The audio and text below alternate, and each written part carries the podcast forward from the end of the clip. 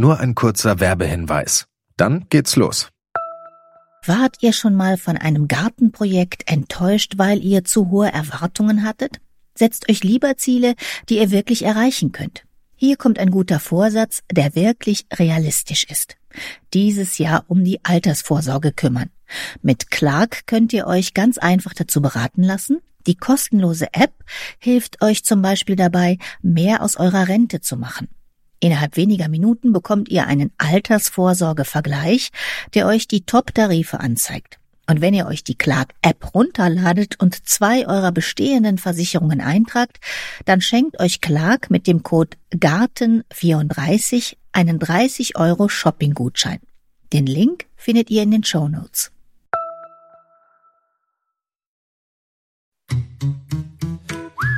Gartenradio Mitten im Grünen. Mitten im summenden Grünen.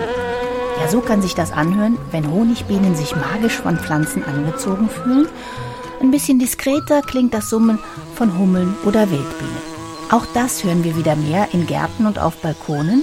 Imkern in der Stadt ist ja regelrecht hip geworden. Es gibt einen Bauboom bei Insektenhotels und selbst Baumärkte werben auf Etiketten mit bienenfreundlichen Pflanzen. Das war vor gar nicht allzu langer Zeit noch ganz anders. Vor schlappen zwölf Jahren hatten Bienen oder sogar Wildbienen noch gar nicht so viele Menschen in ihrem eigenen Alltag auf dem Schirm.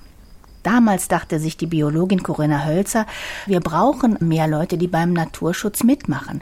Aber die muss man irgendwie auf fantasievolle Art erreichen. Und weil sie viele Ideen hatte, startete sie mit einer der ersten, wenn nicht mit der ersten Medien-Bienen-Sympathiekampagne.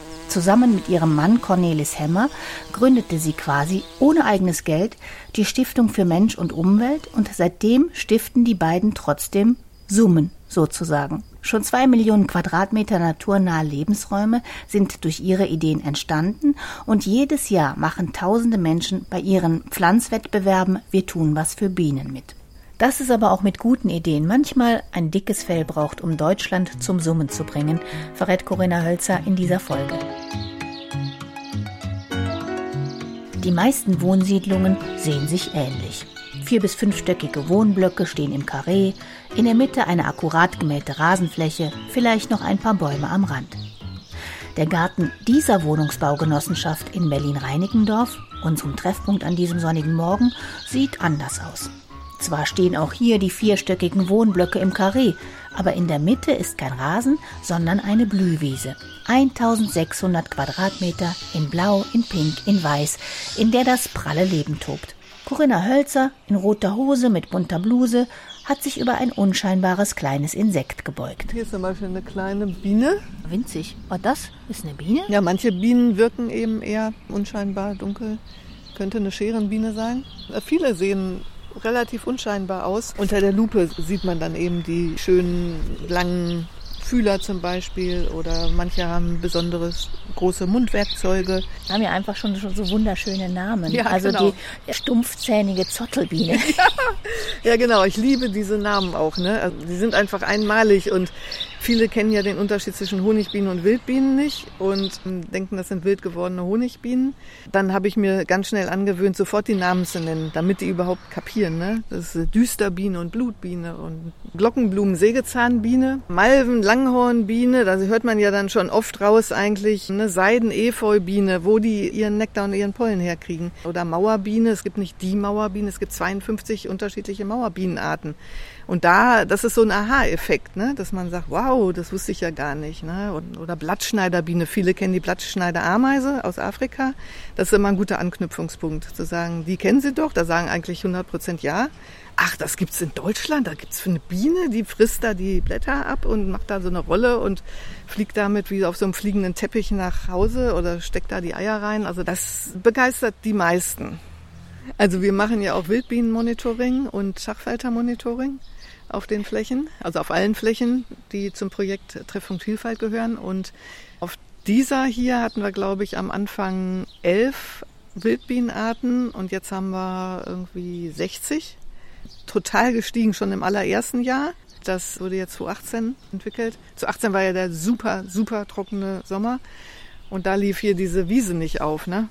Die äh, Bewohner haben dann immer gesagt, ja, bleibt das jetzt immer so? Das war die meistgestellte Frage, ne? Ist doch hier eine Baustelle? Wann ist die Baustelle endlich fertig? Ich gesagt, das ist keine Baustelle, es ist ein Naturgarten. Da haben wir eingesät und aus dem Samenkorn muss dann eben was wachsen. Und es ist der trockenste Mai seit Aufzeichnung der Wetternachrichten. Ja, aber. Und dann kam immer dieses Ja, aber. Es hat mich wirklich aufgeregt hinterher. Da habe ich gesagt, ja, ich kann Ihnen einen Rollrasen hinlegen. Dann ist die Baustelle fertig. Naja, und 2019 war sie wirklich prachtvoll. Und das war toll zu sehen, wie die Leute dann doch reagiert haben und auch eingesehen haben, zugegeben haben, dass sie nie gedacht hätten, dass das so schön wird.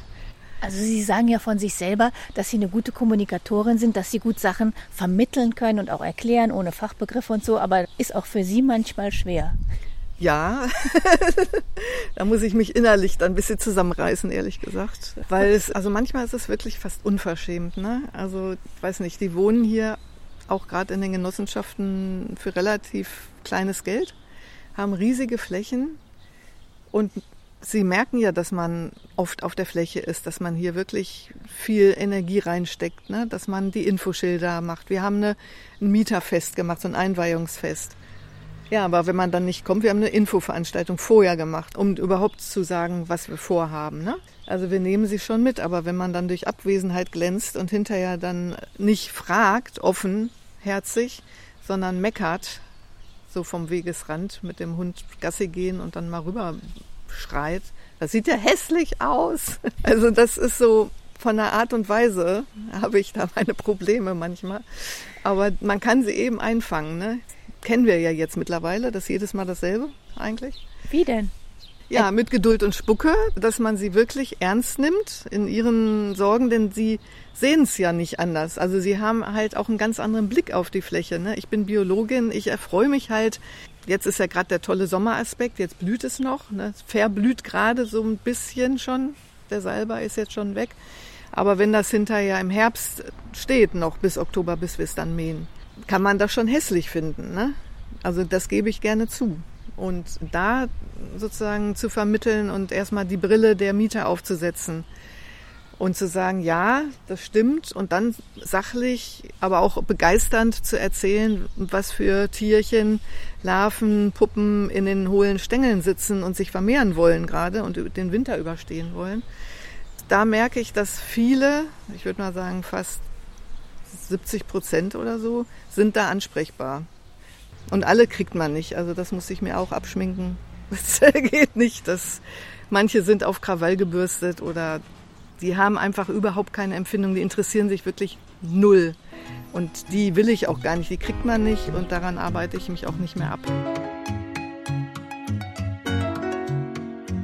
Also Sie sind auch niemand, der, wenn er einen Schottergarten sieht, mal klingelt und sagt, warum machen Sie das denn? nee, ich bin gerade auf dem Weg hierhin, aber bei einer Gartenpflegerin vorbeigekommen, die jetzt gerade eine Hecke geschoren hat. Und da muss ich mich ziemlich zusammenreißen, nicht zu sagen, hallo, Brut- und Setzzeit. Aber äh, nee, sowas mache ich nicht. Habe ich früher gemacht, war früher dogmatisch und seitdem wir die Stiftung für Mensch und, und Umwelt gegründet haben, ist das halt unser Mantra einfach, ja, dass man nicht so dogmatisch ist, dass man gnädig ist mit den Menschen, weil die reden doch seit 30, 40 Jahren davon, dass wir uns von der Natur entfernen. Aber das bringt ja nichts, das auf der Metaebene so mal äh, zu konstatieren. Also das erfahre ich ja jeden Tag, wenn ich mit den Leuten spreche. Und das da nützt ja nichts zu sagen, hallo, hast du sie nicht alle? Studier Biologie, erkenn das jetzt. Das geht nicht, ne? Das muss man zartfühlend machen. Und eben der Funke der Begeisterung, der muss überspringen. Und ich glaube, das schafft man auch. Das schaffen auch viele, die sich darauf einlassen. Sie sind ja schon ganz lange unterwegs als Naturschützerin. Ihr Bruder soll Sie ja schon Ökolise genannt haben. Wie waren Sie denn Woher damals Sie unterwegs? Ja, schon mit 16 habe ich immer Flugblätter vom Verein gegen tierquälerische Massentierhaltung geschickt. Damals war ja kein Internet, hat man dann schwarz-weiß Blätter gekriegt mit Unterschriftenlisten. Da bin ich rumgezogen und habe gesagt, nein, ich möchte keine Käfigeier. Also ich war schon, glaube ich, ziemlich hardcore. Unerträglich zum Teil wohl, angeblich. Aber das habe ich ja nicht so reflektiert. Ne? Ich fand ja die anderen blöd. Und viele Naturschützer, muss ich sagen, sind eben immer noch so sehr auf Krawall und mein Mann und ich, als wir uns kennengelernt haben, hat uns das beide verbunden. Also wir sind ja beide seit unserer Jugend im Naturschutz tätig und früher beide auch auf Krawall gebürstet und irgendwann haben wir gesagt, das bringt nichts. Außerdem macht es einem schlechte Laune selbst. Und dann haben wir gesagt, so, wir machen jetzt nicht ne, da sind die Menschen, die, müssen, die Natur muss vor dem Menschen geschützt werden. Das stimmt ja auch in Naturschutzgebieten und so weiter. Ne? Aber einfach die Natur noch mehr ranzubringen. Und auch das hat man ja oft auch gesagt und das gibt es ja auch schon lange. Ganz tolle Umweltbildungsprojekte und so. Ne? Da haben wir ja nichts Neues erfunden. Aber das jetzt hier mal so vor die Haustür zu bringen, in, in so Mietskasernen, sage ich jetzt mal, das war eben tatsächlich neu. Und so heißt Ihre Stiftung ja auch Stiftung für Mensch und Umwelt. Genau. Und die haben Sie mit Ihrem Mann Cornelis Hemmer 2010 gegründet. Wie muss man sich das vorstellen? Das muss man sich so vorstellen, dass ich immer selbstständig war. Nach dem Biostudium und nach dem Artenschutzprojekt in Neuseeland bin ich dann wiedergekommen nach Deutschland. Ich habe mich dann promoviert, war aber dann schon fest entschlossen, nicht in der Wissenschaft zu bleiben, sondern ich wollte dann schon in die Vernetzung.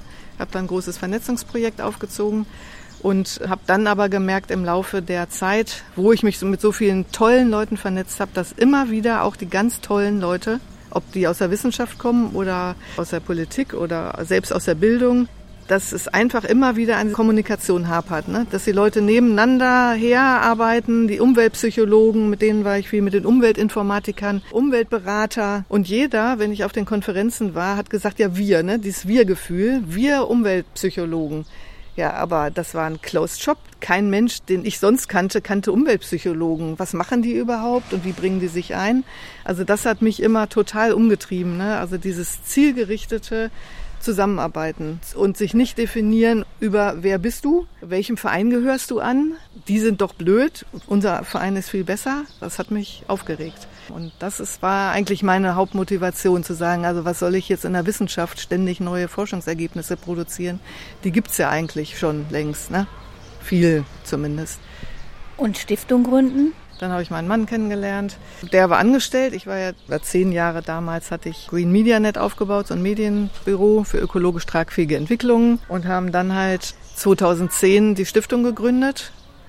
Und das hat aber drei Jahre gebraucht, ein Vorglühen. Wir hatten auch keinen Sack voll Geld, wir haben auch nichts geerbt. Und dann hatten wir zufällig in einem Workshop jemand kennengelernt, eine sehr nette Frau, und die hat uns 10.000 Euro, bevor wir die Stiftung gegründet haben, hat sie uns das eben versprochen. Und anderthalb Jahre ist sie hinter uns hergerannt, hat gesagt, mach doch und hat uns immer wieder so ideellen Support gegeben.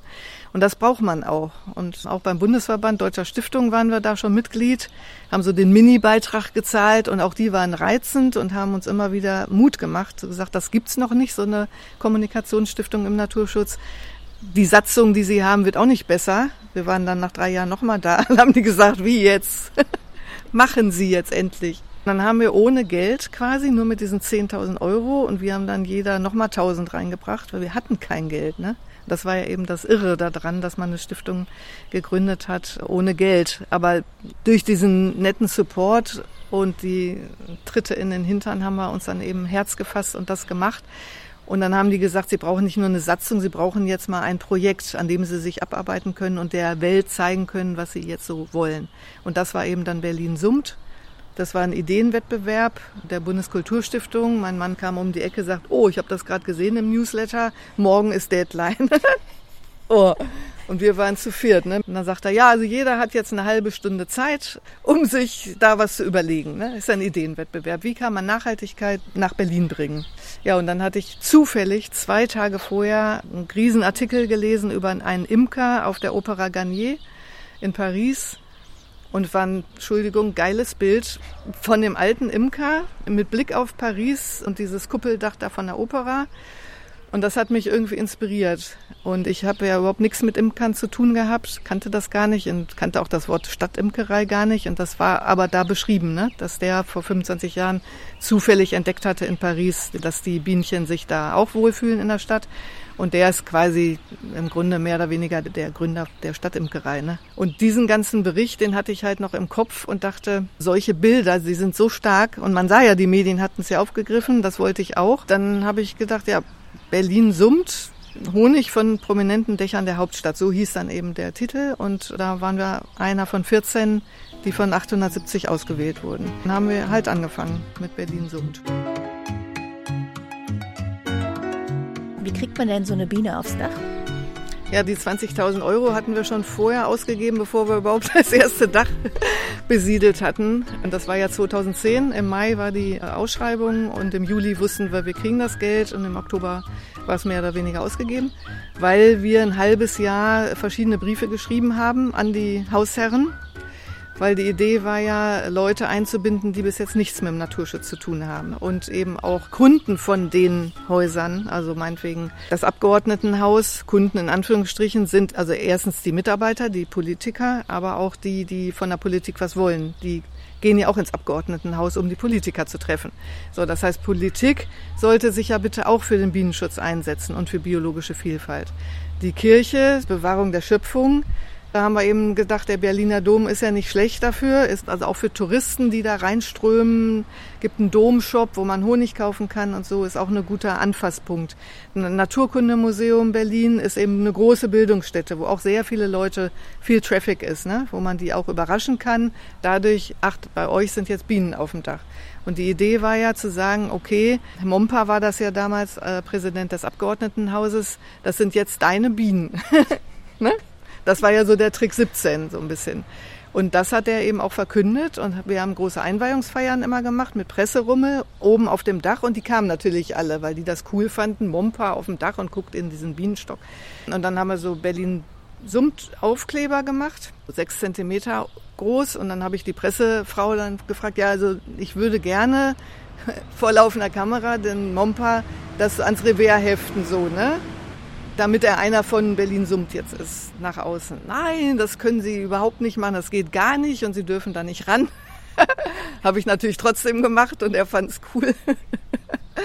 und so haben wir das eben immer mit roten Bändchen durchschneiden und so ein bisschen ein Larry gemacht da drum. Ne? Und das finden die Medien gut und dann haben die halt aber also als wir dann endlich den ersten Brief positiv beantwortet hatten, ne, viele Absagen, weil die dann dachten, die Honigbienen ergießen sich durch die Ansaugrohre. Ich wusste ja gar nicht, dass so viel Technik auf den Dächern ist. Zum Teil ja auch Frischluftansaugrohre, die zum Beispiel in die Kantine führen. Und dann hatten die Angst, dass eben in der Kantine auf einmal Bienen rumschwirren und solche Sachen, weil die einfach keine Ahnung haben, wie sich Bienen verhalten. Das heißt, wir hatten erstmal das große Bildungsprojekt in dem halben Jahr, die ganzen Presseleute, hohen Herren und Damen, die aufzuklären, wie Honigbienen sich verhalten und dass das nicht schlimm ist. Und wenn man den ersten hat, hat man dann natürlich auch schnell den zweiten, den dritten und dann war das Eis total gebrochen. Und dann haben wir im Haus der Kulturen in der Schwangeren Auster, da hatten wir auch welche und haben das Projekt überhaupt vorgestellt, den ganzen Imkern, den Hauptimkern hier in Berlin. Die hatten ja auch keinen Dunst. Nein, manche haben gesagt, blödsinnige Idee auf die Dächer. Was sollen unsere Bienen auf den Dächern? Aber die allermeisten waren neugierig genug und haben gesagt, oh, probieren wir mal aus. Und dann war echt seit März 2011, äh, wo wir die erste äh, große Sache hatten, ich glaube sogar auf dem Dom war das erste, kam dann eben die KfW, die hatte das in der Zeitung gelesen, also Kreditanstalt für Wiederaufbau aus Frankfurt, der Marketingleiter und hat gesagt, ja, ich will die KfW Summen machen. So und dann haben wir gesagt, das macht ja keinen Sinn. Machen Sie doch Frankfurt summt, ne, wenn Sie in Frankfurt sitzen. Dann hatten wir also Frankfurt summt, haben die Geld gegeben und dann haben wir drei Jahre Frankfurt summt gemacht und dann kam eben der Gasteig, ein riesiges, tolles Gebäude in äh, München dann haben wir eben Münchensummt gemacht. Und so kam das halt dann peu à peu, dass auch die Kleinen kamen. Und dann war das etabliert irgendwie nach ein, zwei Jahren, weil das so oft in den Medien war, die, die Imker auf diesen prominenten Dächern, dass dann sich alles andere daraus entwickelt hat. Und dann haben wir eben immer wieder erzählt, gebetsmühlenartig, dass wir eigentlich ja aus der Biologie kommen und das nur sozusagen ein Hilfsmittel sein soll, um unser Herzensthema biologische Vielfalt rüberzubringen. Das war echt schwierig den Medien das nahezubringen, weil die natürlich sich nur oft ergötzt haben in diesen tollen Bildern, goldene Wabe gegen blauen Himmel und so auf dem Dach. Und dann haben wir eben die gezwungen, immer drei Sätze wenigstens zu den Wildbienen zu schreiben und zur Stadtnatur. Und so peu à peu hat sich dann doch durchgesetzt, sodass dann eben 2015 ungefähr, habe ich mal recherchiert, der Umbruch kam bis 2014 haben die Medien mehr über Honigbienen als Wildbienen geschrieben und ab 2015 eher mehr über die Wildbienen als über die Honigbienen. Und das war so ein bisschen auch der Durchbruch für uns jetzt. Das wurde dann richtig interessant für uns. Bienenstöcke auf dem Abgeordnetenhaus, dem Berliner Dom oder dem Bundesfinanzministerium lockten Fotografen und Kamerateams aus Deutschland, aus England, sogar ein Team von Al Jazeera aus dem Nahen Osten reiste an. Corinna Hölzer wurde zu einer Art Role Model für die moderne Naturschützerin. Der Blätterwald rauschte. Es gab Artikel in Geo, im Spiegel, in der Brigitte, in der Emma, in der Lisa und im Jahr 2019 folgte die Auszeichnung zur Frau des Jahres im goldenen Bild der Frau. Und das ist ja genau das, was wir wollten, diesen Mainstream, sagt man ja so schön, äh, erwischen. Ne? Also alle ansprechen, wo doch viele immer sagen, nein, wenn du richtig kommunizieren willst, musst du deine enge Zielgruppe haben und alle erreichen kannst du eh nicht. Aber wir haben irgendwie schon bewiesen, dass mit den Bienchen das irgendwie geklappt hat. Die haben sich, sagen wir mal, in die Herzen gesummt. Und das hätten wir ja nie gedacht. Also als wir das anfangen, das war eine spinnerte Idee, ne? dass die Biene haben wir so gedacht, haben uns auch manche gesagt, das ist wahrscheinlich noch so ein Symboltier, was so tief in uns drin ist, dass das bringt so eine Seite zum Klingen bei fast allen Menschen. Ob dick, dünn, ob eben irgendwie der Chef von einer Bank oder eine Lehrerin oder ein Opi, der jetzt nur um seine Enkelkinder sich kümmert. Also das ist unglaublich, dass wir uns quasi mit den Jahren durch diese ganzen Zielgruppen in Anführungsstrichen arbeiten konnten. Und zum Schluss kam dann die Wirtschaft. Ne? Das hat ein bisschen gedauert, aber das ist so. Ne? Und für die war das dann ganz neu, wo das schon für uns ein Bad hatte, das Thema, kamen die dann, ja, wir haben das jetzt gelesen, also die Bienen sind ja ganz wichtig, die Honigbienen. Ich sagt, nein, und kennen Sie denn auch die Wildbienen? Nein, warum und wieso? Also zum Beispiel auch hier so eine Genossenschaft, die kam dann? Kam nicht, da kam ich dann 2015 das erste Mal auf die Idee, gebe es gerne zu, ich hatte den Wohnungsbau überhaupt nicht auf dem Schirm. Auf einmal kam mir das, weiß nicht wieso, und habe dann die Dachorganisation angerufen und die wie Biodiversität, buchstabieren Sie das mal. Wir machen hier Klimaschutz immerhin, energetische Fassaden und so. Aber ne, Biodiversität nix, weißer Fleck auf der Landkarte. Und dann habe ich eben viele angerufen und das immer wieder gehört. Nö, pff, Außenflächen, ja, die sind eben grün und billig, und dann habe ich den Projektantrag gestellt und das Bundesumweltministerium fand das eben auch auf einmal, dass das wohl ein weißer Fleck auf der Landkarte war und deshalb haben wir dann die Gelder gekriegt. Aber machen eben auch sozialempirische Begleitforschung und machen Fragebögen mit den Mietern. Ne? Wie stehen sie dazu? Was wissen sie überhaupt über biologische Vielfalt? Vorher und nachher. Ne? Weil vorher können sie sich ja nicht vorstellen oder haben vielleicht wilde Vorstellungen, dass das dann aus dem Ruder läuft, dass das aussieht wie im letzten Naturschutzgebiet. Wild und vor Wild haben sie alle Angst. Und hinterher fragen wir sie jetzt eben nochmal, also gerade hier wird das heute oder morgen nochmal verteilt. Nach vier Jahren, wie stehen Sie jetzt dazu? Wir gehen ein Stückchen weiter. Am Ende der großen Wiesenfläche ragen drei stattliche bewachsene Hügel in den blauen Himmel. Wir mussten ja diese große Rasenfläche abpellen. Haben wir so fünf Zentimeter nur abgenommen. Und das Material haben wir natürlich nicht entsorgt, sondern sozusagen damit modelliert. Und deshalb, weil das ziemlich viel war, sind die Blühinseln jetzt ungefähr einen Meter, anderthalb Meter hoch. Und sind hier ja auch umstellt ne, von einer Trockenmauer, eine riesige Trockenmauer, zweistufig, also wie so ein terrassiert. Da hinten ist auch ein Sandarium, da können wir gleich nochmal hingehen. Und in der Mitte zwischen den drei großen Blühinseln sind eben die Bänke aufgestellt. Das ist eigentlich der Treffpunkt Vielfalt, wenn man so will. Ne? Jo, und da sitzen auch viele Leute immer. Sogar im Herbst saßen hier jüngere Mädels mit Kleinkind und der Mann daneben und unterhielten sich die ganze Zeit. Und dann bin ich hingegangen und, äh, und saßen und saßen wirklich stundenlang, während ich hier so ein bisschen fotografiert habe. Dann habe ich gefragt, ja, wie finden Sie es denn hier so im Herbst, den Herbstaspekt? Da waren dann auch die Königskerzen, die sind blühen ja jetzt hier, da steht eine große. Und dann stehen die ja richtig groß und schwarz und hässlich in der Gegend rum, ne? Ziemlich viele hier. Und ja, dann haben die tatsächlich gesagt, nee, das sieht doch hier ganz anders aus als sonst. Es ist doch viel schöner und abwechslungsreicher als nur das Grüne. Da war ich baff. So, so 23-jährige Mädels, so wie sie heute aussehen, bauchnabelfrei, jetzt im Herbst ja auch noch zum Teil. Also so irgendwie, man denkt, die gucken jetzt nur in ihr Smartphone. Und natürlich auch viele ältere Damen und Herren, vor allen Dingen die Damen, muss ich sagen. Die sitzen hier oft auf der Bank, die hier wohnen und genießen das richtig. Also schon jetzt im März, als ich hier war, die Frühjahrsblüher zum Beispiel. Ne? Ach, ist das schön und die Tulpen. Wir haben ja dann so Wildtulpen und ähm ist es sowieso leichter, Frauen zu erreichen? Hatte Ihr Mann auch den ähnlichen Erfolg, Cornelis Hemmer? Also war der auch in Men's Health oder so, also in den Männermagazinen als, als Role Model für Naturschutz oder hat das bei Ihnen besser funktioniert? Muss ich ihm mal vorschlagen. Er könnte ja auch ins Manager-Magazin oder so, da wollen wir sowieso mal gerne rein. In Playboy vielleicht. Playboy, ja. Er sieht ja auch sehr gut aus. Nee, also da er auch sympathisch rüberkommt, ist er eigentlich eher auch der Frauenschwarm.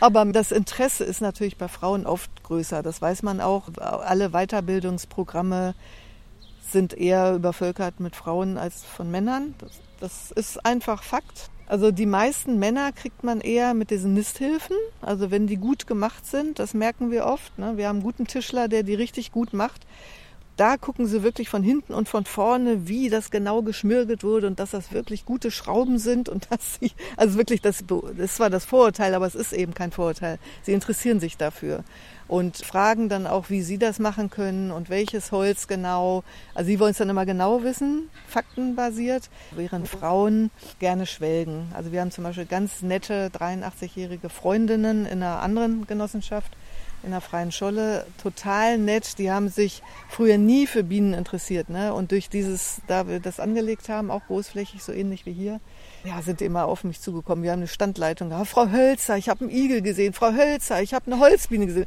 Frau Hölzer, jetzt habe ich dies gesehen und darf ich auch bessern? also rührend. Also sowas kommt eigentlich eher von Frauen. Und Kinder gucken, sie interessieren sich eher für die Pflanzen nicht so, aber eben für die Bienen für die ganzen Insekten, da kann man die eigentlich abholen. Ne? Dass man sagt, guck mal da und äh, die hängen dann richtig in den Blüten drin. das ist ganz süß zu sehen, ne? dass sie da mit reinkrabbeln wollen quasi und gucken, wie lang ist der Rüssel, ne? Kurzrüssler, Langrüssler, das kann man denen alles erklären. Dann die Hosenbiene, sie es an den Beinen sammeln oder auch Bauchsammlerinnen, dass sie das wie die äh, Blattschneiderbiene eben an den Bauch heften, die Pollen und damit äh, wegfliegen. Das finden die zum Beispiel dann total spannend. Und deshalb steht gleich hinter den Blühinseln und den Bänken ein stattliches Insektenhotel. Fast eine kleine Wohnungsbaugesellschaft für Insekten mit etwa zwei Meter mal zwei Metern Ausdehnung, mit Hunderten von Wohnungen und regem Kommen und Gehen. Davor können Frauen schwelgen, Männer Schrauben checken und Kinder Wildbienen in allen Formen und Farben beobachten. Hier haben wir unheimlich viele Sägemälde, hat jemand mm. ordentlich geackert. ja, und auch vermischt mit Pollen. Ne? Zum Teil, die steht ja hier schon länger, das heißt, die haben auch den Pollen ausgeräumt.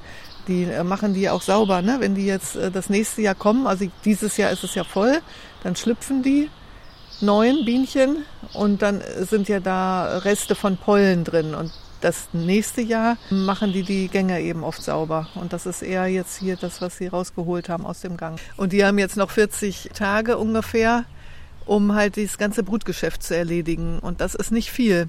Und Wildbienen haben ja nur einen Radius von bis zu 450 Metern. Das heißt, wenn die nicht, dieses Weibchen jetzt nicht innerhalb von 400 Metern Pollen findet, den Pollen, den sie braucht für ihre Brut, dann kann die sich halt nicht vermehren. Ne? Aber die meisten, dafür machen wir ja Naturgärten, dass sie eher in den normalen Stängeln und überall sozusagen jetzt hier genug Strukturen haben. Aber so eine Nisthilfe mit den Infos, die wir hier drauf geschrieben haben, ist eben gut für Umweltbildung. Ne? Hier kann man bei Exkursionen die Leute dran führen und etwas erklären. Erklären alleine reicht Corinna Hölzer natürlich nicht. Sie will Menschen mobilisieren. Deshalb veranstaltet die Stiftung für Mensch und Umwelt seit 2016 den Wettbewerb Wir tun was für Bienen. Kitas, Schulen, Firmen, Kommunen, Kleingärten, jeder kann mitmachen und dabei Lebensraum für Tier und Pflanze schaffen. Das praktische Handanlegen ist aber nur ein Teil, der bewertet wird. Der andere Teil genauso wichtig ist, wie begeistere ich andere von meiner Idee. Das ist ja so, dass die Fotos der Aktionen und vorher-nachher Fotos hochgeladen werden sollen und auch das wird bewertet. Was stellen die Gruppen an, um den Funken selbst weiterzutragen? Also machen Sie mit bei der offenen Gartenpforte, laden Sie mal den Bürgermeister ein, machen Sie Exkursionen in Ihren Garten gehen sie an die örtliche Presse. Und das fixt die so an, weil das genau gleich gewertet wird, wie ob sie heimische Pflanzen pflanzen, dass das immer mehr zündet, dass sie das kapiert haben, dass auch immer mehr Leute das auch gut finden, wenn in ihrer Nachbarschaft was ist. Und wenn die eingeladen werden, kommen die auch. Das fanden die dann immer ganz bemerkenswert. Ne? Dann stehen da auf einmal zehn Nachbarn im Garten und sagen, was hast du denn da gemacht? Und wenn sie das noch als Foto festhalten und uns sozusagen beweisen, das ist, was die Jury eben dann gut findet. Und jedes Jahr werden es mehr und werden es größere Flächen. Also dieses Jahr, wir zählen das jetzt seit zwei Jahren immer pro Jahr mit, sind das jetzt schon knapp 500.000 Quadratmeter neu gepflanzt und in den ganzen acht Jahren sind es ungefähr zwei Millionen Quadratmeter. Wie viel Hektar? Ich weiß es nicht genau. Also ziemlich viel jedenfalls. Und äh, letztes Jahr war das ganz toll, dass eben das erste Mal 8000 Menschen involviert sind. Also da kann man ja nicht sagen, 8000 haben mitgegärtnert. Das waren also 380 Gruppen. Das ist ja auch ein Gruppenwettbewerb, weil wir finden, in der Gruppe äh, gärtnert sich einfach besser, ist auch einfacher. Aber dieses Anfixen, zum Beispiel, wenn jetzt eine Schule einen Garten anlegt oder ein großes Beet, dann sind da vielleicht 30 Kinder involviert, aber die haben ja Eltern. Und wenn die jetzt auch Saatgut sammeln zum Beispiel von einer anderen Fläche, das verpacken und das den Eltern mitgeben, dann haben wir schon mal die Eltern. Und so gibt es manche Gruppen, die ganz findig waren, die Schülertrupps losgeschickt haben in die ganze Nachbarschaft zum Beispiel. Die haben gesagt, so, wir wollen die Bienen retten, wir machen beim Wettbewerb mit und macht doch auch mit. Zeigt uns euren Garten und äh, dann haben die sogar zum Teil beraten. Also unglaublich, die kleinen Würste. Die waren damals die ersten, die die Bienen zum Summen gebracht haben. Mittlerweile ist es ja, ja ein, ein vielstimmiger Chor geworden, wer da alles so mitsummt. Es ist auch ein bisschen ruhiger geworden in der Medienlandschaft um ihre Stiftung. Also man muss sich jetzt viel mehr wieder bemerkbar machen, ist das auf der einen Seite schön, weil sie sagen, auch die anderen machen auch mit. Auf der anderen Seite muss man wieder noch mehr ackern. Ja, das ist so. Man sagt ja immer, man will sich eigentlich überflüssig machen. Und am Anfang haben wir ja gesagt, wir brauchen Botschafter, ne? wir brauchen Leute, wir wollen, dass alle mitmachen. Jetzt machen sie alle mit. Jetzt können wir ja schlecht sagen, es ist blöd. Also natürlich finden wir das gut. Manchmal finden wir nicht gut, wenn sich Leute darstellen, als wenn sie jetzt die Ersten und die Einzigen wären. Das ist manchmal ein bisschen lästig, muss ich zugeben. Mein Sinn und Trachten war ja immer, Doppelarbeit zu vermeiden, ja, weil der Naturschutz so wenig Geld hat und es auch nicht so viele Akteure sind, dass man sich eher zusammenrottet. Der eine kann das besser, der andere macht politisch, der andere macht Umweltbildung mit Kindern, der andere macht dies und der andere macht das.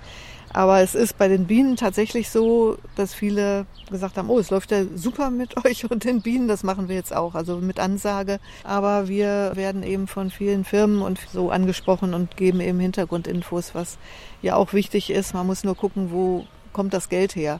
Die Stiftung lebt von Sponsoren und Spenden? Ja, es hat sich so eingependelt, dass ungefähr ein Drittel durch Sponsorengelder reinkommt, ein knappes Drittel, ein Viertel ungefähr durch Spenden und eben Projektanträge, wie jetzt das Bundesamt für Naturschutz uns fördert. Ne? Und die Sponsorengelder sind uns eben lieb und teuer, weil das mit weniger administrativem Aufwand verbunden ist. Also diese ganzen Projektgelder, wenn man sich vom Ministerium finanzieren lässt, dann ist es halt ein erheblicher Aufwand, der einfach schon in die Administration geht, Sachberichte und dies und das, Abrechnungen, haarklein bis auf den Cent. Und das hält einfach ab von der eigentlichen Arbeit, aber natürlich muss man es machen. Und wir haben ja auch einen Bienenkoffer, so ein Umweltbildungstool für Kitas und für Grundschulen. Den verkaufen wir und den verkaufen wir auch immer mehr. Das ist so unser einziges richtiges Verkaufsprodukt, wenn man so will ja, klar kommt ein bisschen rein durch Vorträge. Ne? Und gibt es irgendeine Biene, mit der Sie sich so von der Art her identifizieren könnten? Wie so eine ökologische Missionsbiene oder so? Meine Lieblingsbiene ist die Maskenbiene, aber das äh, hat jetzt nichts mit mir zu tun. Die ist nur so süß, die ist klein, zwei Millimeter und die sind ganz schwarz, sehen eher aus wie eine Ameise fast und die Männchen haben so eine weiße Maske.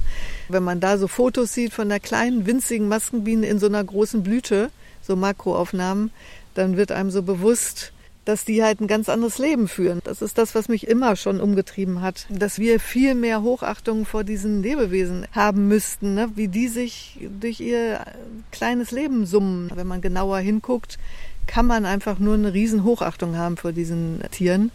Also vor allen Tieren eigentlich, ne? Ist ja egal, ob man oder auch Pflanzen, was die für Überlebensstrategien haben, wie diese Interaktion bei den Bestäubern zwischen Tieren und Pflanzen. Ne? Das, das merke ich aber auch, wenn man das den Leuten nahe bringt, dass die diese Hochachtung auch entwickeln können. Und das ist eigentlich für mich das Wichtigste überhaupt der, für mein Leben. Dann gibt es ja doch eine Verbindung zur Maskenbiene. Ja, genau. Mit den Kleinen sich verbinden. das könnte man auch sagen. Wer sich jetzt auch mit Corinna Hölzer auf die eine oder andere Art verbinden möchte oder sich nur mal die Maskenbiene oder die stumpfzähnige Zottelbiene angucken will oder wissen will, was im Bienenkoffer drin ist, was beim Pflanzwettbewerb Wir tun was für Bienen alles an Ideen zusammengekommen ist oder sogar selber noch mitmachen möchte, bis zum 31. Juli geht das noch, einfach mal im Internet gucken unter Deutschland summt. Ich sage Dankeschön fürs Zuhören. Mein Name ist Heike Sikoni. Machen Sie es gut. Gartenradio Gezwitscher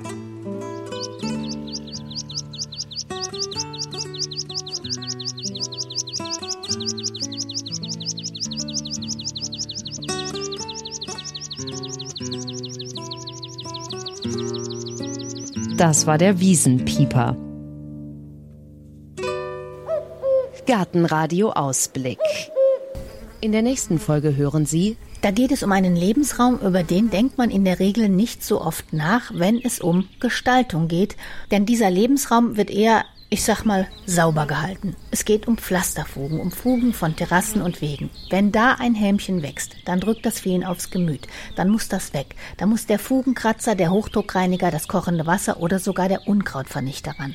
Das wären dann im übertragenen Sinne die Fugen in Moll, also Fugen, die nicht so viel Spaß machen. Janek Weber bringt uns aber die Fugen in Toll nahe. So sehen sie nämlich aus, wenn zum Beispiel Thymian, Sternmoos oder das hier drin wächst. Das nennt sich römische Kamille. Die ist halt sehr, sehr dicht schon. Es hat so diesen bitteren Kamillengeruch. Hat auch tolle weiße Blüten normalerweise. Und das ist eben auch ein Stück weit trittverträglich. Die war jetzt etwa 10 cm hoch. Ich habe die jetzt eingekürzt auf 2 cm Höhe, den Ballen. Mit dem Messer mache ich jetzt kleine, ja fast würfelförmige Stücke draus. Und die könnte man dann einzeln in die Fugen setzen.